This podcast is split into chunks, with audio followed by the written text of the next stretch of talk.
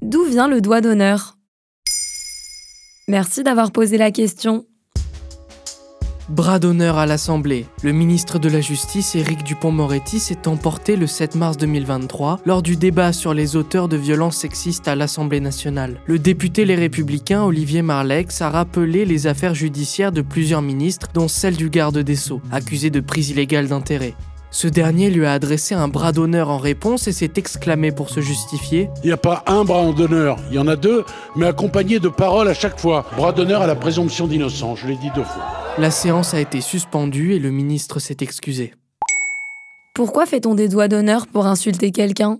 Les plus lointaines traces du doigt d'honneur proviennent de la Grèce antique. Cela s'appelait le catapigone. Le doigt levé symbolise le phallus et ce replié représente le scrotum. Ce geste a été popularisé par Diogène, l'un des philosophes les plus respectés d'Athènes au VIe siècle avant Jésus-Christ. Son mouvement philosophique, le cynisme, se caractérise par le mépris des conventions sociales, des tabous et de la morale dominante. Il se baladait nu, vivait dans un tonneau dans la rue et avait pour habitude d'insulter les passants par un doigt d'honneur. Lors d'un discours de l'homme politique Démosthène, on demande au philosophe ce qu'il en pense. Il raconte la scène ainsi. Je leur montre mon doigt du milieu tendu en disant Tel est celui qui gouverne le peuple d'Athènes. Et pourquoi le doigt d'honneur a-t-il perduré dans l'histoire? En effet, ce n'est pas l'origine antique du doigt d'honneur qui est le plus souvent retenue dans la société. Son origine la plus connue remonte à près de 2000 ans plus tard. La guerre de Cent Ans oppose la France au Royaume-Uni de 1337 à 1453. Les soldats français sont réputés pour leurs armures lourdes et résistantes, tandis que l'armée anglaise mise sur la mobilité de ses archers. La torture était monnaie courante, et lorsqu'un Français capture un Anglais, il lui coupe l'index et le majeur pour ne plus pouvoir décocher de flèches. En guise de provocation et de menace, ces derniers n'hésitent pas à brandir leur majeur et leur index quand il leur en reste. D'ailleurs, si en France seul le majeur désigne une insulte, en Angleterre, il faut également lever l'index pour signifier sa colère.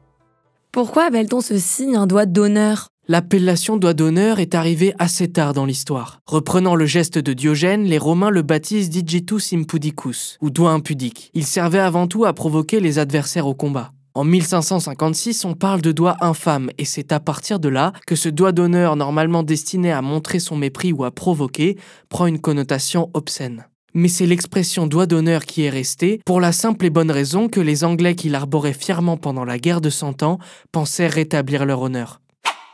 Et le doigt d'honneur existe-t-il autre part qu'en Europe? Bien sûr, en Iran ou en Afghanistan, ne répondez pas oui à quelqu'un en levant le pouce par exemple. C'est le meilleur moyen d'être en proie à des représailles violentes, puisqu'en effet, c'est l'équivalent de notre doigt d'honneur. En Inde, ne rongez pas l'ongle de votre pouce devant quelqu'un. Cela signifie que vous l'insultez lui ainsi que toute sa famille. En Amérique du Sud et plus particulièrement au Brésil, le signe zéro avec les mains est une injure très grave. D'ailleurs en Tunisie, ce signe est une menace de mort. À la différence du doigt d'honneur, le bras d'honneur est considéré comme encore plus insultant car encore plus explicite sur le caractère sexuel de l'injure. Voilà d'où vient le doigt d'honneur. Maintenant, vous savez, un épisode écrit et réalisé par Samuel Lambroso. Ce podcast est disponible sur toutes les plateformes audio. Et si cet épisode vous a plu, n'hésitez pas à laisser des commentaires ou des étoiles sur vos applis de podcast préférés.